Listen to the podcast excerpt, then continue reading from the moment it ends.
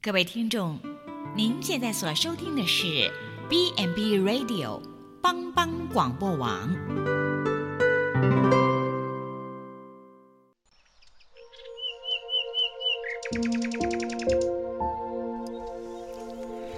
一日之计在于晨，一天的开始，愿你有好心情面对每一件事。今天的能量就在埔基早安咖啡。亲爱的早安咖啡朋友，大家早安，大家平安。话说，建于十六世纪，位于意大利梵蒂冈这个世界上最大的教堂——圣彼得大教堂这个建筑物。大家看到模型照片，嗯、是不是可以想见，如果站在大教堂的广场前，会不会有一种叹为观止的感觉？嗯，如果啊，再走进教堂建筑物，看到琳琅满目的教会遗物跟纪念品，尤其是教堂建筑物内的大理石、镀金。高耸的建筑物，嗯，会不会有一种瞠目结舌的感受呢？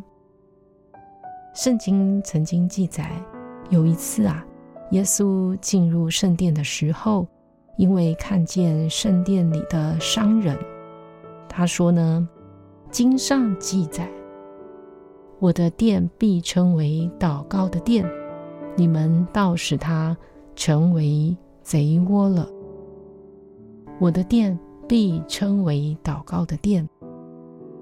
耶稣似乎是在说：“我父的家是为了祷告，环绕在我父四周的香气，应该是人们打开他们的心，敬拜上帝、恳求上帝的香气。这里不是一个只为了赚钱的地方，这是一个。”呼求主的房子。话说啊，这时候耶稣很生气。当时耶稣他就把所有在圣殿里做买卖的人都赶了出去。耶稣他推翻了兑换银币的人，他们的桌子，卖鸽子的人的凳子。听到这些商人们说的好听，为了服务。来圣殿的旅客，但其实暗藏了欺骗与贪婪，就好像现代的圣诞节变成了一种形式，一种世俗，导致信仰不再单纯是信仰，生活也走样了。曾经有一个牧师，他也去到圣彼得大教堂广场。他在广场前的石地上看到一位老妇人卷曲着身体在那里。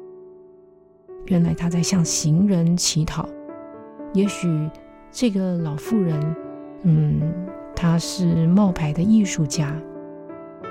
不过这个牧师看到人们绕过这个老妇人，忽视她。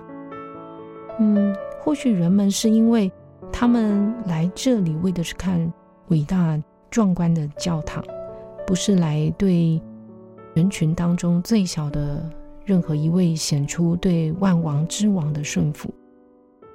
也或许人们心里头还在想着，这个老妇人在这里做什么呢？她不知道挡了别人的路吗？于是群众们争先恐后的。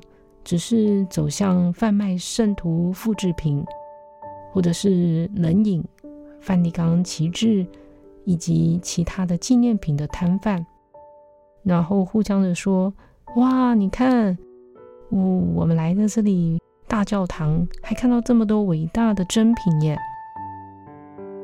听到这些对话的牧师，他停下了脚步，他轻轻的碰了这位老妇人，对他说。我能为你祷告吗？听到牧师的声音，这个妇人她绽开了微笑。亲爱的朋友，这个世界也许并不完美，常常会有很多让我们觉得难过的地方。但今天早安咖啡要分享一个好消息：如果你觉得你的家庭没有人爱，父亲也不爱你，你的长辈中没有人接纳你，甚至啊，连你自己都很难爱你自己。今天早安咖啡要与你分享的好消息就是，神爱世人，天父上帝他来到世上。他的儿子要召我们，要来呼唤我们做上帝的儿女。我们可以白白的领受从天父而来的爱，因为我们是他挚爱的儿子。我们是上帝挚爱的孩子。亲爱的朋友，鼓励你来尝尝主恩的滋味。耶和华上帝。要使我们安然居住，让我们知道人生的终点，并非决然无奈。不仅如此哦，我们还要找到平安与喜乐哦。早安咖啡，祝福您平安。